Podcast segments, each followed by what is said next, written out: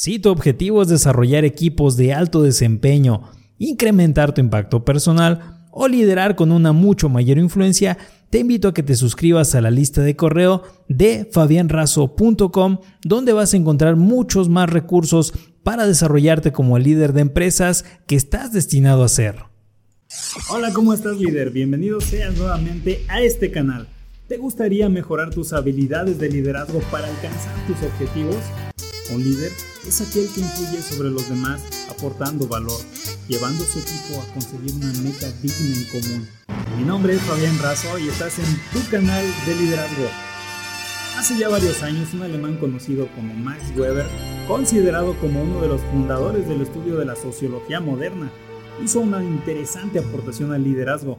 Max Weber argumentó que la sociedad enfrentaba un gran problema, debido a la carencia de líderes que fomentaran y llevasen a cabo los cambios transformacionales necesarios para la sociedad. Con esto en mente, Max Weber clasificó a tres tipos de líderes. El primero es el líder autocrático. Es el que toma la responsabilidad en la toma de decisiones, pues dirige, motiva y también controla al colaborador. Este líder centraliza todo el proceso de decisiones, desde la planeación hasta la ejecución, y por lo general el autocrático considera que solo él es apto y todos los demás son incapaces, incluyendo sus propios colaboradores.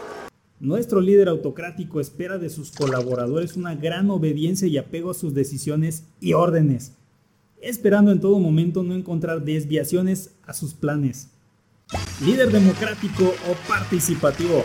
Utiliza la consulta con sus colaboradores para asumir su liderazgo en la toma de decisiones sin embargo, no delega la toma de decisiones finales, pues escucha y analiza con ciencia las propuestas e ideas de sus colaboradores, aceptando sus contribuciones en la medida de lo posible, cuando desea obviamente ser participativo.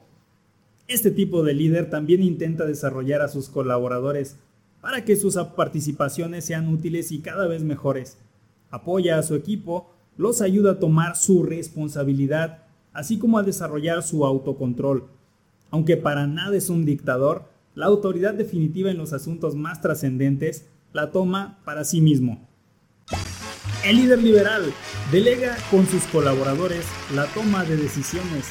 Cuando sus seguidores tienen dudas acerca de cómo hacer un trabajo, el líder liberal dice cosas como, lo harán como quede mejor, esperando que los colaboradores tomen la responsabilidad de hacer el trabajo con una mínima información o un mínimo de reglas proporcionando poca participación a su equipo y poco o nulo apoyo en el desarrollo de las actividades o de las decisiones. Cuando estaba estudiando la licenciatura hace casi 15 años, recuerdo a un profesor que me regañaba por casi todo. Es más, no tengo una sola anécdota con este profesor que no terminase en un regaño hacia mi persona. Eso le causaba mucha gracia a mis amigos en su momento y bueno, en ese tiempo a mí no tanto, pero supongo que así ocurre a veces. En aquella ocasión me encontraba en el salón de clases, frente a una computadora estaba haciendo unos cálculos en Excel. En ese momento el profesor en cuestión entró, vio mi computadora y me dijo, muy molesto, tanto que casi me caí de la silla. ¿Por qué siguen usando Excel? ¿Qué no entienden que es para secretarias? Usen MATLAB, eso es para ingenieros. A partir de ahí dejé de utilizar Excel.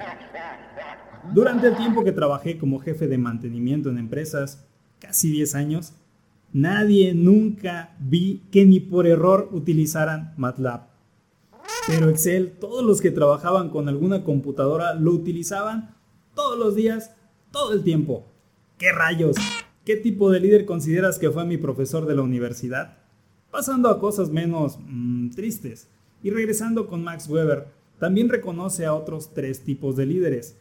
El primero es el líder carismático, lo definió como aquel al que sus seguidores le atribuyen poderes y condiciones por encima de otros dirigentes. El líder tradicional es el que hereda el poder, por jerarquía o por costumbre. Y el líder legal llega al poder debido a métodos o formas democráticas. En ocasiones se hace con el poder al ser reconocido como un experto en su campo. Este líder es comúnmente encontrado en el sector privado, así como en la política. ¿Has logrado identificar tu propio estilo de liderazgo? Compártelo en los comentarios. No te vayas sin suscribirte Comparte este contenido, tu opinión es muy importante. Líder, te invito a que visites nuestra página web. Soy Fabián Razo y estás en tu canal de liderazgo. Hasta la próxima.